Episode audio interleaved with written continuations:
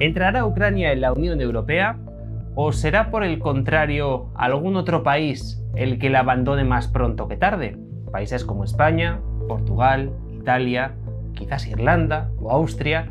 En fin, el futuro es incierto y para tratar este futuro que es tan incierto para algunos y tan cierto para otros porque siguen criterios, tenemos con nosotros a José Papí que lo tenemos ya, le saludamos. ¿Qué tal, José? Muy buenas tardes, noches ya, casi. Muy buenas tardes, encantado de estar otra semana con vosotros y la verdad es que has levantado un señuelo que apunta hacia la estación término, ¿no? que es la que tenemos que analizar desde luego en España y es lo que nos va a acabar pasando dentro de muy poco y que es eh, una consecuencia natural ¿no? de todo el tablero internacional tan entretenido, por, decirlo con ironía, que tenemos ahora mismo en la mesa, Xavi.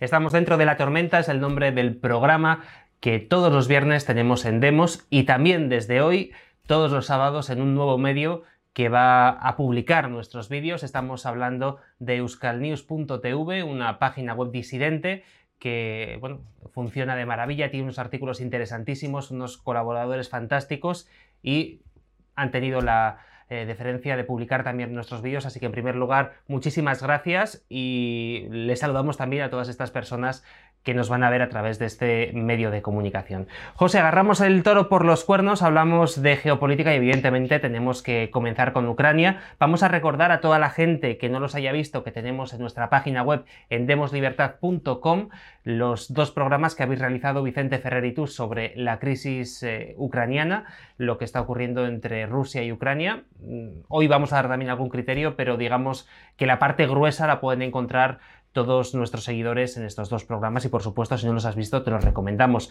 Pero José, ¿algún criterio de última hora? ¿Alguna cuestión que no hayamos comentado en esos dos programas y que la actualidad esté marcando? Bueno, yo creo que sería importante, eh, por preguntas que hemos recibido, explicar eh, a lo que nos referimos cuando decimos que en, Ucrania no se ha desatado una guerra total. Lo que se ha desatado, en palabras de la Casa Blanca y no mías, es una incursión de los rusos en territorio ucraniano. ¿De acuerdo? Hay que recordar que el abuelete Biden, esta fue la expresión que utilizó y en la cual, digamos, eh, mostró claramente con esa sincronización de ruedas de prensa, tanto de la OTAN como de la Casa Blanca, en el momento que entró el primer tanque eh, fuera de lo que, de lo que sería eh, la zona del, del Donbass, que los tenían más o menos escondidos. Y bueno, digamos que eh, este es un tema importante de marcar, digamos que no se ha producido y se sigue sin producir el envío de soldados de la OTAN, de países amigos, de países valientes, de países Jesuís Ukraine y todo este tipo de cosas. De momento los soldados no han ido, con lo cual la guerra no ha empezado en el sentido de una guerra en la cual se estén enfrentando dos bloques. Lo que estamos teniendo es esa incursión de Rusia en Ucrania. Hemos explicado las razones por las cuales se produce la razón es más mm, de fondo, es más dineraria y más energética de lo que ahora mismo el mundo se está planteando y la razón próxima, desde luego, es una situación que se está digamos, eh, que está sostenida en el tiempo desde el año 2014, en la cual se han incluido barbaridades por parte de los dos lados, el saltarse la legalidad internacional totalmente por parte tanto de Ucrania como de Rusia. Y bueno, eh, aquí, digamos, seguimos con tratando de mantener la cabeza fría y de aportar criterios que permitan entender la realidad un poquito más allá de lo que es el ciclo de noticias. Mm, desde luego, este es un programa para inteligentes.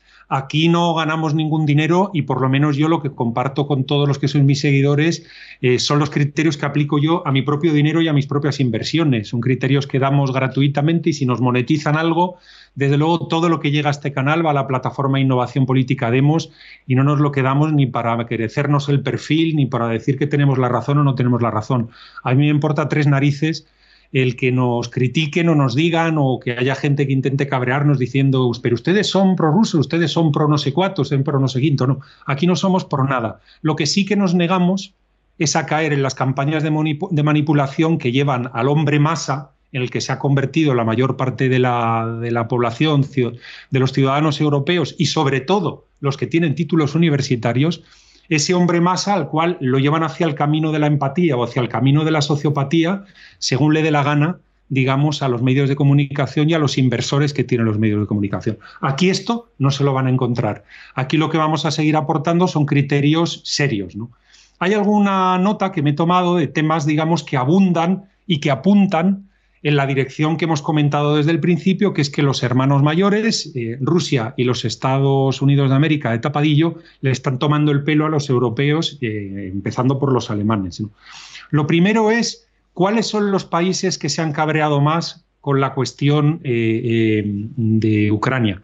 Pues precisamente aquellos países que habían invertido en el Nord Stream 2.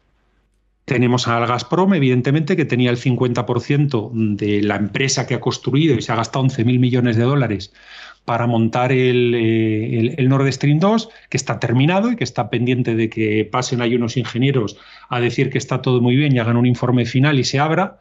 Y encontramos a la SEL, una empresa anglo-británica, encontramos a Engie, una empresa francesa, encontramos a la OMV, que, a la OMV, que es una empresa eh, austríaca, encontramos a Uniper y a, Wintershell, que son, son, empresas alemanas, y estos son los países, digamos, a los que se les está dejando tirados si se vuelve al status quo previo al Maidán, que es el status quo de que los yanquis y los ucranianos tengan algo que ver en la venta del gas ruso a Europa.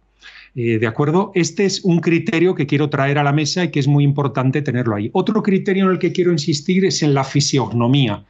Eso que ya explicamos lo que era y el que quiera que se lo vea en otro programa, donde eh, estamos analizando con mucho cuidado cuál es, digamos, la mirada, la forma en la que se mueven las manos de los diferentes comparecientes en ruedas de prensa de todo este tinglado. ¿no? Y seguimos viendo a Lavrov, que o bien es un psicópata, pero del orden de, en fin, de, ¿cómo se llama el actor del silencio de los corderos? Que se me ha olvidado, Xavi. Este que hace de Aníbal Lecter. Pues me has pillado, yo lo conozco como Aníbal Lecter, pero. Aníbal Lecter, ¿no? Bueno, lo dejamos ahí. Ahora lo... pues, Aquí, desde luego, que también se note, eh, Xavi, que aquí no preparamos los programas, ni nos cortamos, ni salimos bien mirando a la cámara, y las metidas de pata las dejamos tranquilamente, ¿no? Para que la sea mucho más humano, tenga groove, ¿no? Como se dice en música. Thomas es de Thomas Harris el, personaje, pero no me acuerdo el nombre del actor. Del actor. Bueno, es ese actor inglés, ¿no? Que es tan bueno, creo que era Anthony Hawkins, ¿puede ser?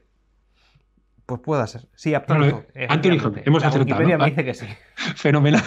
Pues bueno, lo dejamos aquí tranquilamente grabado, pero en fin, eh, o bien, o bien eh, eh, Lavrov es Anthony Hopkins en, haciendo de Aníbal Lecter en el, silencio de los corderos, o el tío está tan tranquilo y está recibiendo de una manera estoica los insultos de, la, de la prensa occidental y digamos que se sigue, se sigue mostrando, digamos, a la Cámara que se está siguiendo un guion, ¿no? Digamos, yo me mantengo en ese criterio. Nos han llegado informaciones también vía, que es muy complicado decirlo aquí porque es que no, nos empezaría casi a investigar en los servicios de inteligencia, pero nos han llegado informaciones eh, por parte de, digamos, de funcionarios de una alta organización internacional, que es la que tiene que ver con todo esto, que nos dicen, habéis acertado habéis acertado y en efecto eh, no es como dicen muchos medios financieros. Nuestro querido amigo Marcos Peña me enviaba artículos ¿no? del mundo de la prensa financiera que decían eh, los Estados Unidos le han, engañado, le han engañado a Rusia para que Rusia caiga en la trampa y así la OTAN vuelva a tener un peso en el mundo. Bueno, pues sí, eso es, digamos, lo que parece. Eso es lo que parece, pero el fondo no es ese. El fondo es un fondo energético, es un fondo financiero, es un fondo de que los hermanos mayores quieren seguir mandando en el mundo y hay cosas más pactadas de lo que parece. Mm, vuelvo a lanzar a nuestros seguidores, eh, a los que no se hayan visto aquellos programas donde hablamos de la orden ejecutiva de la Casa Blanca, que también el, economista Juan Ramón Rayo pues, se ha dado cuenta, se ha dado cuenta, él es un hombre inteligente y se ha dado cuenta de que ahí hay una orden ejecutiva muy rara, ¿no? Muy rara que dice que puede continuar tranquilamente el comercio de energía con Rusia a través de bancos intermedios y demás, ¿no? Bueno, eh, me mandaba también eh, nuestro amigo Pedro Gallego un artículo de Araceli Mangas, eh, una catedrático conocida internacional público en España, que dice que, en fin, que, no hay soporte a la acción de Putin en la legalidad internacional. Y bueno, yo le quiero recordar a Araceli Mangas que se revise los acuerdos de Minsk y que vean si se lo han saltado los ucranianos, si se lo han saltado también los rusos, y si han hecho algo los garantes de aquel acuerdo, que en aquel momento eran los franceses y los alemanes. Sí hay una cosa que dice Araceli Mangas en el artículo que es interesante, que dice que Europa tenía que haber hablado con Europa. Y ahí sí que se empieza ella a dar cuenta de, lo que ha pasado, ¿no? que es que este era un tema que tenían que haber hablado tranquilamente los alemanes, los europeos, que evidentemente los europeos no estaban ni se les esperaba, y estaban los franceses, y estaban los alemanes, que fueron los que se pasaron por Moscú, no mandaron a Pepe Borrell, desde luego, a ocuparse de estas cosas, porque donde hay amo, pues no, no hace falta que vayan los súbditos ni los, ni los vasallos, ¿no? Pero bueno, los europeos podían hablar con los europeos, que son los rusos también, y al meterse los Estados Unidos por en medio, pues claro, evidentemente las cosas cambian y las cosas van en otra dirección. El cabreo de los Soros y de los Rothschild, pues parece que es muy importante que es muy importante y bueno, dicen que la OTAN tiene ya que bombardear Moscú, tiene que aniquilar al dictador Putin, a Sauron Putin y acabar con este tema, ¿no? Estamos intentando, digamos, mandarles a ustedes criterios para que no les abduzcan, como han abducido a la mayor parte de, políticos españoles, ¿no? que fueron abducidos en un momento dado por los estados de estabulamiento, como los llamamos aquí, y ahora parece ser que vuelven a ser abducidos con el tema Josius Ukraine. ¿no? Eh, otro criterio que quiere mandar es el tema de a la gente que le gustan las nacionalidades subjetivas, las autodeterminaciones, o incluso a los que les gustan, como a nosotros, que la nación sea algo objetivo, ¿no? Y que sea algo, digamos, que te lo da la historia, te lo da pues incluso la etnia, te lo da pues eh, años de cosas que se han ido y de, cultura que se han ido pegando, ¿no? Que se han ido pegando una nación, ¿no? Pues bueno, hay que recordarle a la gente que en Ucrania hay un 20% de personas que no son muy pro-occidentales, que son más bien del otro lado, ¿no? Y al final, Xavi, si quieres podemos pasar a lo mollar, ¿no?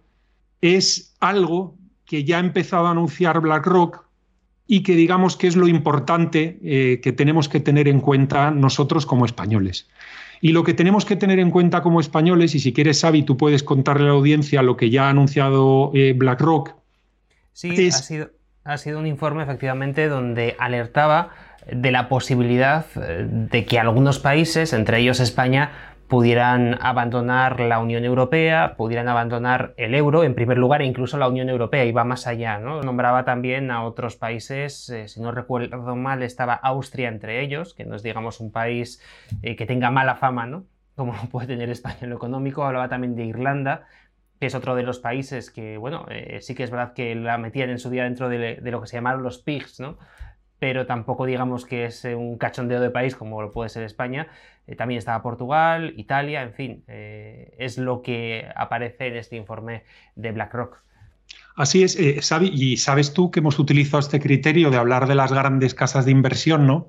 Y que nos han marcado el camino de cuándo tocaba ya volver, poder volver a viajar, cuándo iban a eliminarse las restricciones, cuándo se iba a acabar el negocio de las vacunas. Es decir, todo eso nos lo han ido marcando los grandes fondos de inversión. Vamos y a ahora mismo... José, si te parece, porque fuiste además uno de los primeros en decirlo, cuando JP Morgan, en concreto en el mes de diciembre del año pasado, anunciaba en un artículo que publicó Reuters, si no me mm, recuerdo mal, eh, que se terminaba la pandemia ya de cara a primavera del año 2022.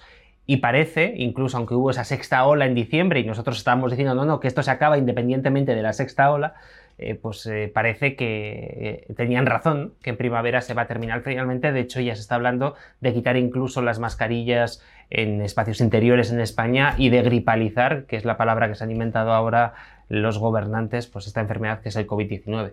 Oye, sigue sin haber una variante que supere a Omicron, ¿no? Teníamos la Donostiarra, teníamos la Alicantina, la, Omicron no, no hay forma, ¿no? No hay, forma, no hay forma. Tú me explicaste que sabes mucho de esto, que Omicron era la, la 15, ¿no? Eh, sí, la, bueno, esto, letra del esto era una broma, una broma conspiranoica que hicimos en, en, un programa y era básicamente que si cogemos el alfabeto griego, de la letra delta a la letra omicron, había 11 letras entre medio y el 11 ya sabemos que es un número que ha sido, eh, pues no sé si llamarlo mágico, ¿no? Tenemos el 11M, el 11S, es un número que les gusta mucho a los cabalistas y a toda esta gente que anda en sociedades secretas. En fin, era una broma, no es que seamos conspiranoicos ni mucho menos, pero como dato eh, me llamó la atención, me puse a contar las letras y dije de la delta a la omicron, casualidad, 11 letras también. Pero, pero no hemos llegado a la omega, ¿no? La variante se ha quedado a la omega, No. En cuanto lo ha dicho JP Morgan, se ha quedado ahí, ¿no? Fenomenal fenomenal. Esto, esto desde luego es, extraordinario. Bueno, lo que estábamos comentando es lo que es la estación término de todo esto. Y es que le han centrado el balón a quien le han tenido que centrar el balón para decirnos que ya se acaba la compra de deuda pública a España, porque ellos mismos van a estar muy mal porque les ha bajado la productividad industrial, porque las cosas están muy complicadas y digamos que ese es, digamos, el nuevo órdago que le lanzamos a todos nuestros seguidores y que nos lo critiquen y nos lo analicen. Nosotros hemos dicho que la mm, invasión ahora mismo, la incursión que están haciendo los rusos en Ucrania es un teatro que va a terminar relativamente pronto, ya están sentados los ucranianos y los rusos, y dentro de poco, en cuanto se acuerde el papel que tiene que tener cada uno en el comercio de gas, pues lamentablemente eh, ha habido muchas muertes, lamentablemente pues va a haber muchas personas que van a mudarse a Europa, a pesar de que hayan resistido. Algunos primeros ministros, parece ser que ya está montada, abro comillas, cierro comillas, la nueva migración, que es un palabra asqueroso que se inventaron los periódicos progres, y ya va, parece ser que van a entrar un millón de personas a trabajar por lo menos tres años en la Unión Europea, según anuncian eh, desde Bruselas, pero al final el tema al que llegamos es que ya están centrando el balón para tocar lo que es el centro de gravedad, el centro de gravedad absoluto no de la política española, que es el, diputado de distrito. Hasta que no haya diputado de distrito en España, es estar discutiendo de chorradas, del sexo de los ángeles, que si un partido, que si el otro, que si un líder, que si el otro. Nosotros esto ya la discutimos cada día menos porque ya hemos puesto en la mesa una solución para España. Vamos a volverlo a contar en más programas, desde luego, eh, no en este, dentro de la tormenta, pero sí en otros programas que se emiten en el canal Demos. Pero em, ahora mismo el centro de gravedad de la economía española, por mucho que ustedes oigan a gente hablar, a sesudos de la bolsa española, a sesudos de del capitalismo de BOE y demás, todos estos que digan que lo que quieran, porque hay un centro de gravedad que es el centro de gravedad de que nos sigan comprando deuda pública. En el momento que se quite esa ficha, se cae el castillo entero. Y ahora mismo, digamos, lo que todo está apuntando a que están preparando el camino para decir al mundo público español, es decir, a, la partitocracia española, señores, que un poquito sí, pero que el mucho que ustedes se llevan todos los meses ya no puede ser. Y en ese momento va a pasar lo que dice BlackRock y mucho peor. Así que, señores, váyanse ustedes preparando, porque ahora mismo, ahora mismo, y esto sí que lo, lo dejo yo de titular aquí, el centro de gravedad de la economía española ya están apuntando misiles de verdad, no los misiles de que están volando la artillería que estemos moviéndose ahora mismo en el este de Ucrania, sino ahora mismo estos misiles sí que son de verdad y van al centro de gravedad de lo que es la economía española. Se avecinan tiempos eh, realmente eh, peligrosos, apasionantes para analizar, por supuesto, pero muy peligrosos y tiempos en los que la gente lo va a pasar muy mal. Eh, ya lo comentamos en un programa con José Luis Escobar, aquella famosa ley de seguridad nacional que había puesto en marcha el gobierno español, donde incluía una de las posibilidades para activar ese estado de emergencia, ese estado de emergencia nacional, una crisis económica, ¿no? Y que ya le daba pie al gobierno para hacer todo tipo de expropiaciones y tropelías, ¿no? Y quizás leyes como estas, cosas también vayan encaminadas a ese futuro tan incierto que, nos viene en nada, en cosa de año, año y medio. Así es, así es. Y, bueno, eh, lo vamos a dejar ahí, lo vamos a dejar ahí porque desde luego eh, todo apunta, todo apunta eh, que vamos a acabar en ese sitio, ¿no? Pues eh, veremos qué es lo que ocurre en ese sentido. Nosotros desde luego ya nos estamos preparando para hacer frente a esta situación, por lo menos para que no nos pille eh, de sorpresa. Por cierto, antes de continuar, José, vamos a recordar ya que hoy empezamos en un medio nuevo que es euskalnews.tv, a toda la gente nueva que nos está viendo, que la plataforma Demos ha hecho un estudio sobre el diputado de distrito, que lo has mencionado en tu última intervención. ¿Qué es el diputado de distrito? Pues es ese diputado que representa a una población de 100.000 personas aproximadamente, eh, sería una especie de circunscripción de 100.000 personas, hemos dividido España en distritos de 100.000 personas aproximadamente y eh, de esa manera ese diputado lo mandaría, eh, lo mandaría en esos 100.000 habitantes al Parlamento y representaría los intereses de esa circunscripción y por lo tanto se debería a ellos y no a un partido político que es lo que ocurre actualmente en España. Es un sistema que actualmente está funcionando en Inglaterra, en Estados Unidos, en Francia hay países que lo tienen y, por ejemplo, en el caso de Reino Unido hemos visto recientemente con lo que ocurrió con el Brexit, como incluso eh, diputados de un mismo partido votaban cosas diferentes, algunos a favor del Brexit, otros en contra, y eso era porque eh, el distrito de ese diputado era pro-Brexit o contrario al Brexit. En cualquier caso, la gente que esté interesada, que entre en demoslibertad.com, está publicado ese estudio que hemos realizado, también el vídeo de la presentación el pasado 5 de febrero en el Ateneo de Madrid, y es interesantísimo porque consideramos en Demos que el diputado distrito es la primera herramienta para empezar a solucionar los problemas que actualmente tiene España. Bueno, pues José, dejamos a un lado Ucrania, o quizás no, porque la energía, en este caso el gas, ha sido el causante primordial de todo este lío. Y hablando de energía, eh, vamos a hablar de carbón, que era tabú hasta hace unos meses y parece que el carbón vuelve a ser un tema que está sobre la mesa ahora que se avecina una crisis energética. Pues así es, eh, sorpresa, sorpresa, ¿no? Sorpresa, sorpresa. El vicepresidente de, la Comisión Europea, encargado del famoso Pacto Verde, ha dicho que el carbón ha dejado de ser tabú. Aquí pueden ver ustedes también alguna de las claves de por qué está pasando todo esto y por qué están más cabreados los europeos que los norteamericanos con esta película. Pero fíjense que lo que no van a encontrar ustedes en los medios de comunicación es que enganchen a los coleguitas partitocráticos y a los amigos giratorios que están en las empresas de energía y les canten cuatro verdades los ciudadanos. Eso sí que no lo van a ver.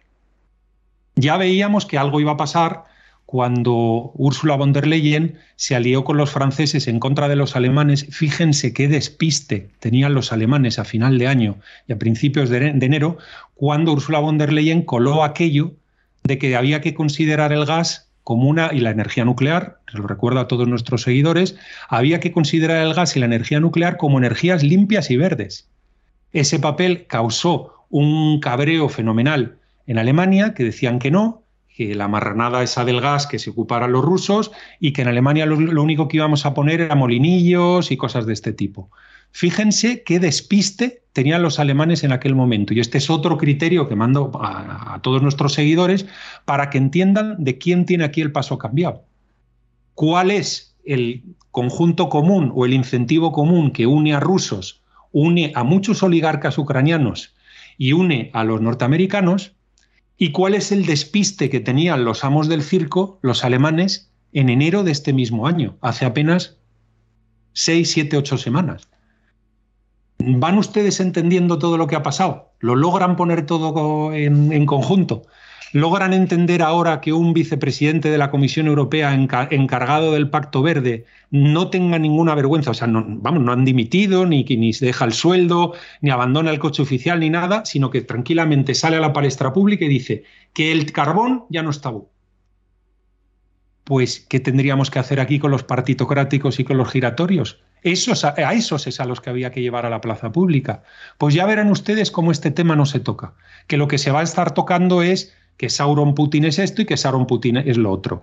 Y que conste, lo hemos comentado en los programas, que nosotros tampoco tenemos ese criterio romántico que tiene tanta parte de la derecha española y de la derecha europea que pensaba que Rusia, Hungría, Polonia, todos estos sitios son sitios fantásticos y maravillosos porque allí se defiende la familia. Y un pito. Son sitios corruptos, son sitios donde hay una corrupción tremenda, en Rusia desde luego mayor todavía de la que puede haber en Polonia o en Hungría, y hemos contado aquí, eh, eh, digamos, también muchos de los peros de lo que está ocurriendo allí, de cómo, por ejemplo, en el caso de Putin, pues bueno, se está quedando sin amigos en esa oligarquía de 200, que ya es oligarquía de 100 porque se le están muriendo todos los amigos, etcétera, etcétera, etcétera. No vamos a entrar en el detalle, pero digamos, el criterio que volvemos a mandar y que es muy importante que lo tengan en cuenta todos nuestros seguidores, gente inteligente, es que ahora parece ser que para la Unión Europea no es ningún problema que quememos carbón. Ha dejado de serlo.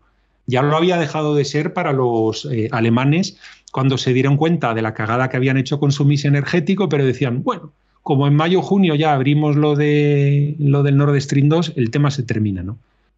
Y lo dejo ahí, lo dejo ahí, porque es que yo creo que las palabras aquí ahora mismo sobran. Pues José, yo te voy a coger el balón y te lo voy a devolver otra vez con este tema, ya que lo querías dejar, lo siento, pero no. Es que en el año 2017, 2018, incluso yo creo que un poquito antes, en España no se les ocurrió otra genialidad que empezar a volar todas las centrales térmicas que teníamos, por ejemplo aquí cerquita de San Sebastián, una en pasajes, que la derribaron y nos quedamos sin esa posibilidad de generar energía con el carbón.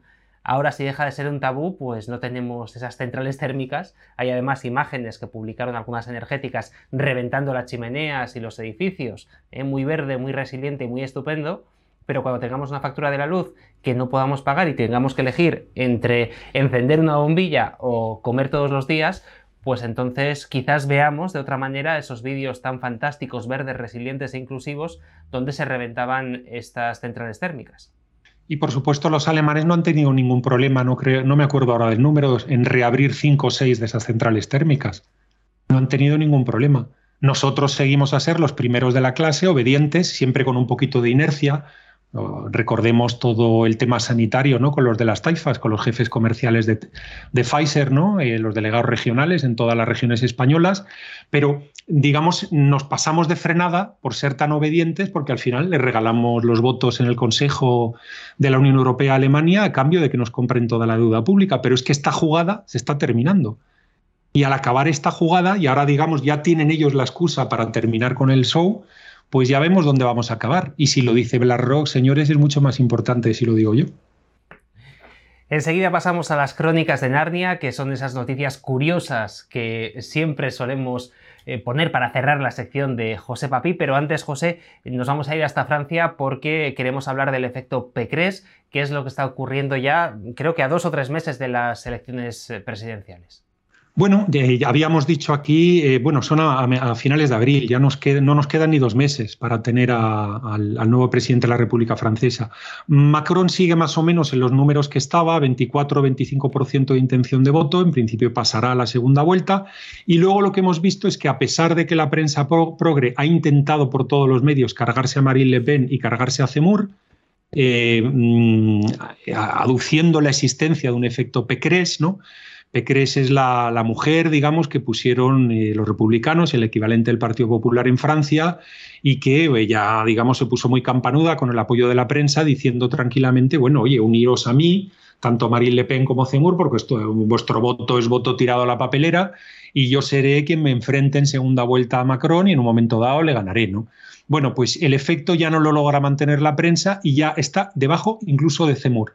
Está ahora mismo ya cuatro o cinco puntos por encima en intención de voto en Marine Le Pen y Zemmour también la, ha sobrepasado ya. Y bueno, estamos en Macron 24-25, Marine Le Pen 17-18, Zemmour 14-15% de intención de voto y la PECRE se queda en un 13%.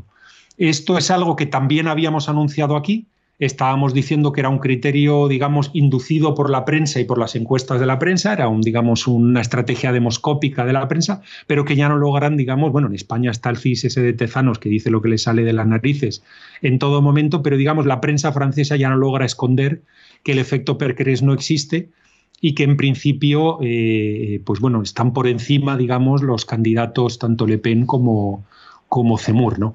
En, Francia, pues también eh, empecé a leer una noticia que me quedé con la boca abierta, que decía miles de franceses em, eh, se ofrecen como voluntarios por el tema ucraniano y tal, y digo, ostras, que se va a montar aquí unas brigadas internacionales ¿no? de valientes que se van a ir a luchar a, a, a, Ucrania, al frente ucraniano contra los rusos, y al final descubrí que no, que lo que se estaban era apuntando unos grupos de Facebook. Digo, ah, es que esto, digamos, también es un criterio para poner en contexto, ¿no?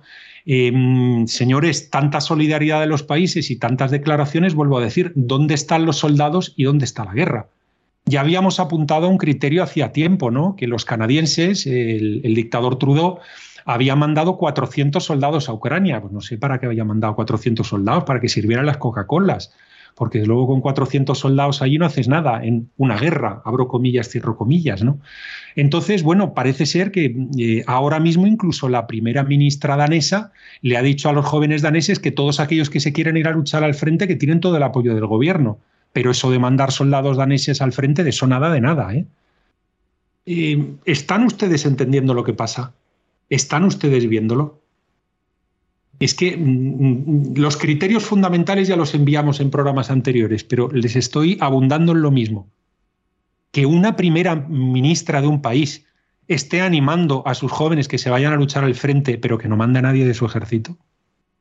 Que haya una noticia. José, ¿qué es una guerra entonces? Esa sería la gran pregunta. Claro, la gran pregunta es qué es guerra. Es decir, que yo me lea, vamos, que a mí es fastidiado que me tomen el pelo a estas alturas, pero bueno, que en estos 10 minutos que leo la prensa al día, 5 minutos, que lo sabéis que no lo leo más, vea un titular, miles de voluntarios franceses, Ucrania, digo, madre mía, que están montando las brigadas internacionales y que al final es que han acabado en un grupo de Facebook, desde donde el grupo de Facebook pues son activistas insultando a Sauron, Putin y demás. Señores, ¿no se están dando cuenta ustedes de lo que está pasando? No había miles de tanques rusos avanzando hacia Kiev. ¿Qué pasa? Que nunca llegan. ¿Se están ustedes dando cuenta de lo que está pasando? Vamos a ver cuando termina el teatro. Cuando termina el teatro, de verdad es una desgracia que estén muriendo personas en Ucrania. Están muriendo personas también en, todos lados. Están muriendo en el oeste de Ucrania, en el este de Ucrania. No sé si llevarán mil muertos a estas alturas, es una barbaridad, pero eh, no se están dando cuenta ustedes de lo que está pasando. Para nosotros sería facilísimo estar hablando ahora en clave económica, digamos, ser silenciosos. El sí, el sí buana, es silencioso. El no que nosotros damos de poner nuestra cabeza a servicio de ustedes es ruidoso. Y al ser ruidoso nos llevamos bofetones. Pero nosotros seguimos insistiendo.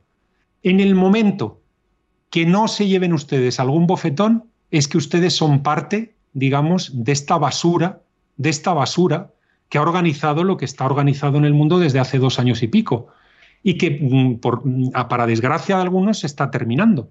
Se está terminando. Es decir, en Europa ahora mismo hay más mosqueo del que puede haber en Estados Unidos, pues por la cuestión de que las empresas oligopólicas del mundo de la energía invirtieron en algo y ahora mismo ah, los rusos, los norteamericanos y parte de la oligarquía ucraniana, pues no, les han puesto los cuernos y están cabreados. Pero, mm, señores, dense cuenta de qué es lo que está ocurriendo. Dense cuenta de qué es lo que, lo que está ocurriendo. Pues para darse cuenta de lo que está ocurriendo vamos a empezar con nuestro informativo semanal, las crónicas de Narnia. José, vamos con ellas.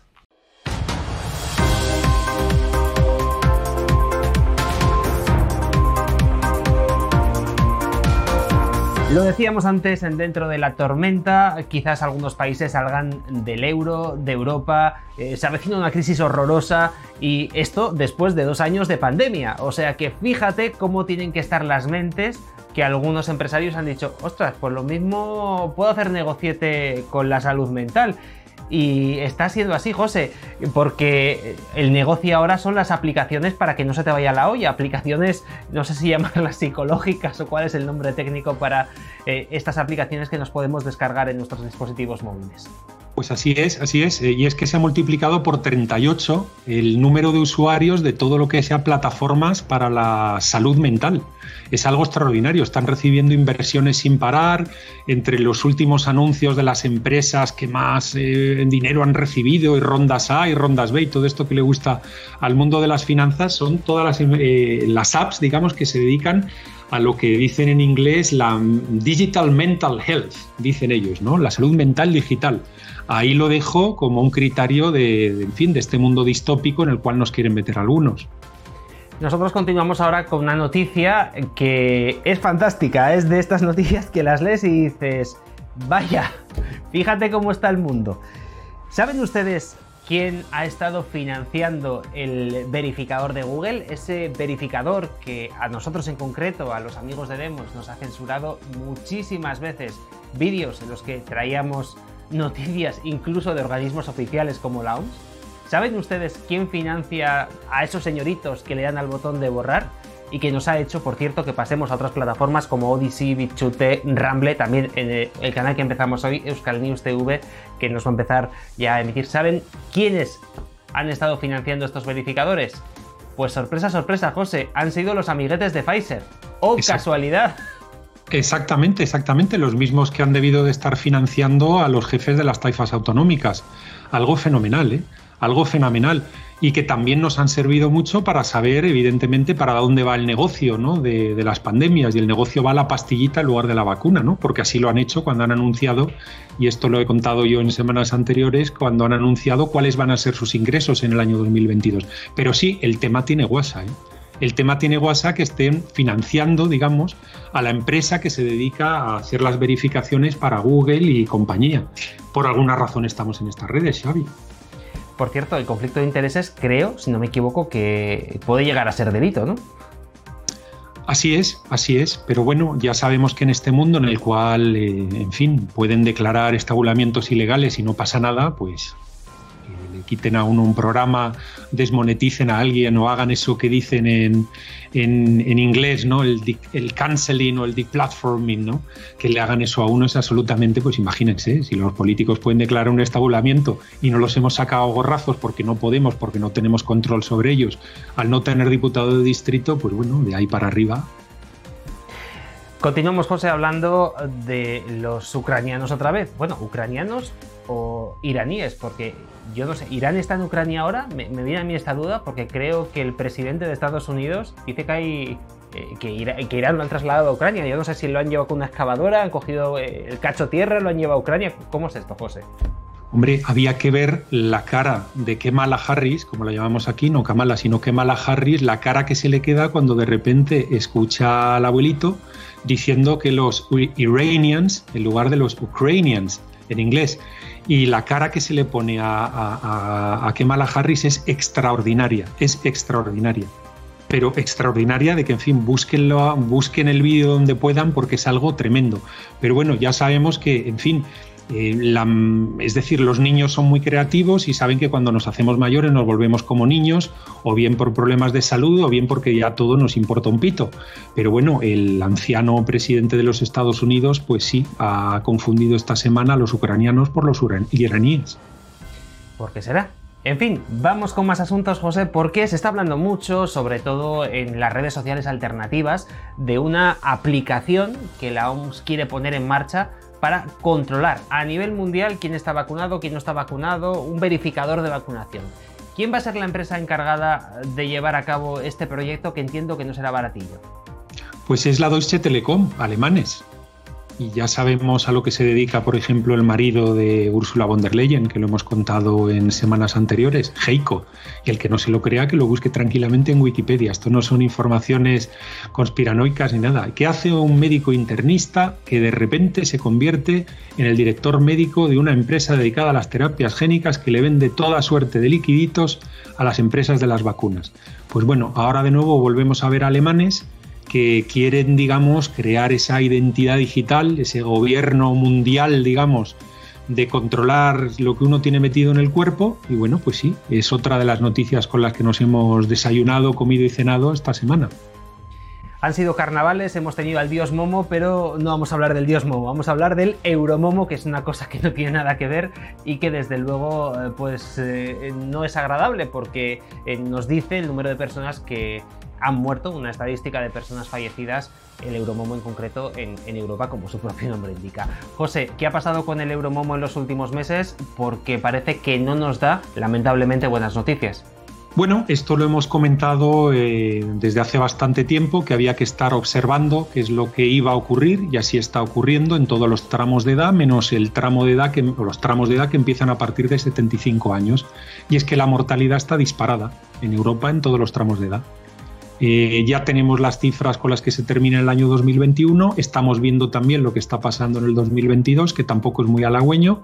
El que no se lo crea, que se vaya tranquilamente Euromomo, que se vaya la mortalidad acumulada. Y señores, ahí el algodón ya no engaña. Ahí el algodón sí que no engaña. Es simplemente anotar quién ya no tiene que tener DNI.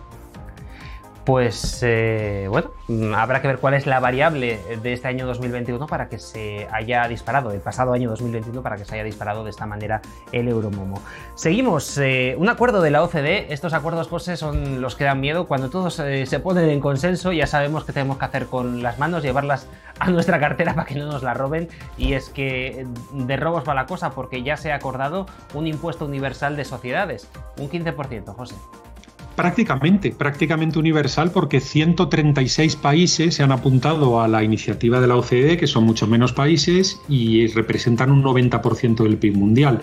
El tema, eh, digamos, es interesante si no fuera una guasa en el sentido de que la mayor parte de países que impulsan este tipo de modelos luego tienen sus correspondientes paraísos fiscales donde hacen todo tipo de trampas o todo tipo de estrategias sándwich también, como puede pasar entre irlandeses y holandeses, donde se acaban saltando a la torera lo que le declaran a la opinión pública. ¿no?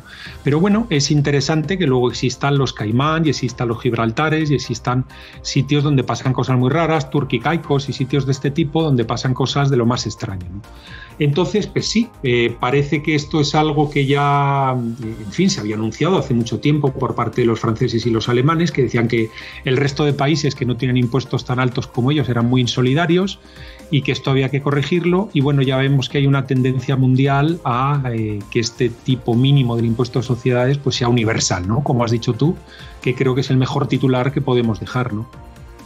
Y para finalizar, la última noticia de las crónicas de Narnia, José, tiene que ver con Donald Tusk, porque le ha ocurrido eso que le ocurre a un montón de políticos cuando dejan el cargo, que tienen ataques de sinceridad. Ha estado hablando, eh, bueno, eh, de lo que ocurrió en la cumbre de la Unión Europea hace unos días, eh, hablando precisamente de toda la cuestión ucraniana. José, ¿qué es lo que nos ha dicho Donald Tusk?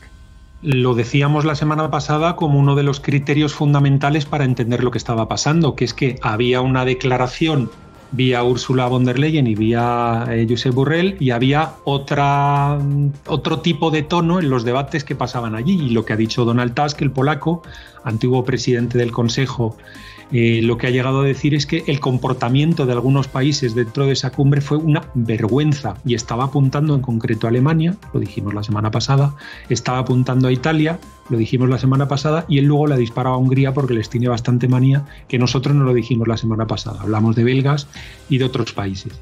Esta, desde luego, es lo que dices tú, es un criterio también muy interesante para tener, que es el político cuando ya sabe que no tiene la cámara delante, no tiene el coche oficial y no tiene el sueldo ya que defender, pues a veces, a veces dicen la verdad, ¿no? Como por ejemplo, se le ha escapado la verdad con muchísimo cuidado, Xavi, y no estoy volviendo a un tema anterior, al servicio de salud eh, británico.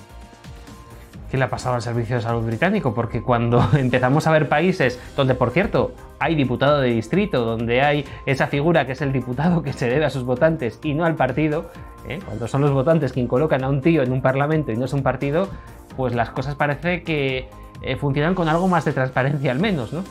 Hombre, y lo hemos contado en programas anteriores como las cifras definitivas del Servicio de Salud inglés no, digo británico en este caso, han sido que los muertos con síntomas de COVID por COVID en el año 2020 en el Reino Unido han sido 9.400 y en el año 2021 6.400 eh, con una media de edad de 81 años. Y esto todo empezó porque un diputado de distrito se puso cabroncete en su distrito y le hizo firmar a cada médico con todos sus asistentes, oye, la persona dio positivo por COVID pero se murió de otra cosa o se murió por COVID.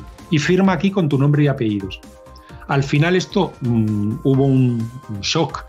Cuando se vieron las cifras que bajaron, de quiero recordar, de 1.001 muertos a 4 en ese distrito y a partir de ahí el Parlamento británico le ordenó al Ejecutivo británico, eh, al Ministerio de Sanidad y acabó el tema evidentemente el Servicio de Salud británico, que hiciera ese mismo ejercicio, ese mismo ejercicio para todos los hospitales del Reino Unido y los muertos con los que se acabaron fueron esos. Eso no lo verán en, ninguno, en ningún medio y aquí a nuestros seguidores les hemos proporcionado los enlaces pero directos al Ministerio de Sanidad. Nada de artículos, nada de interpretaciones, nada de periodistas, junta letras o expertos, no, no, directamente que se lo miraran nuestros seguidores que son gente inteligente. Pues bueno, esta semana ha salido otro informe muy interesante que acumula las últimas semanas donde dicen cuál es el porcentaje de gente que se muere en el Reino Unido eh, por razón de COVID, ¿de acuerdo? Y lo comparamos con el porcentaje de personas que están vacunadas. Yo les dejo ahí el dato, es 70 y poco por ciento de vacunados, 91 por ciento de los muertos. Había una diferencia eh, de un 12, de 12 puntos, ahora mismo la diferencia ha subido prácticamente, eh, ha pasado ya de los 20 puntos. Lo dejo ahí también porque, insisto, nuestros seguidores son muy inteligentes y saben leer tablas con numeritos. Pues el algodón no engaña, que decía un conocido comercial allá por los años 90 o quizás anterior, no sé si es incluso de los años 80. En fin, José, pues lo vamos a dejar aquí, ya que hemos hablado del diputado de distrito en esta última intervención, volvemos a recordar que en nuestra página web demoslibertad.com, la plataforma Demos, eh, tiene publicado ese estudio para implantar el diputado de distrito en España, que es lo que habría que hacer. Hemos dividido España en distritos eh, para eh, bueno, que veamos cómo quedaría un mapa de circunscripciones, distritos de 100.000 habitantes. Hemos intentado pues, que sean comarcas, que sean ciudades que tengan eh, cierto arraigo cultural. Evidentemente es un primer eh, proyecto, esto es modificable, claro que sí, pero es eh, el, punto de partida que ha puesto Demos para que por fin llegue un diputado de distrito como tienen en Reino Unido, en Estados Unidos o en Francia. Ese diputado que se debe a sus votantes, que no se debe al partido político al que representa, por desgracia, el diputado en España y para toda la gente interesada que entre en demoslibertad.com, que vea ese estudio, esa presentación que hicimos el pasado 5 de febrero en el Ateneo de Madrid, explicando por qué consideramos que es eh, la primera herramienta que tenemos que tener para empezar a solucionar todos los problemas de España. José Papi, como siempre, muchísimas gracias por habernos acompañado eh, desde dentro de la tormenta, que es eh, el lugar donde vamos a estar todos los viernes, y nos vemos dentro de siete días. En efecto, dando la cara todas las semanas, y insisto en algo que he comentado antes, el sí, el sí buana sobre todo, es silencioso, y el no y el seguir pensando ruidoso. Aquí vamos a seguir haciendo ruido. Y a toda la gente que le guste el ruido que hacemos y que le guste pensar, le invitamos como siempre a que se suscriba a nuestras redes sociales. Estamos en Odyssey, en BitChute, en Ramble, en Twitch, en fin, en Odyssey, por supuesto en nuestra página web demoslibertad.com y también tenemos contenido en las redes sociales habituales, Facebook, YouTube, Twitter. Lo que ocurre es que en estas redes sociales eh, más globales, estas redes sociales que se, asemejan más a los más media que a las redes cañeras, pues evidentemente no publicamos todo lo que publicamos en los sitios más cañeros. Así que os invitamos sobre todo a que suscribáis a Bichute, Ramble, Odyssey, Twitch, eh, en fin, todas estas redes sociales y por supuesto también eh, euskalnews.tv que desde este sábado nos va a publicar el programa de dentro de la tormenta, el programa que hace nuestro compañero José Papi. Muchísimas gracias por habernos seguido. Nos vemos el próximo domingo con nuestro compañero Jesús Murciego en el programa de Mosquera.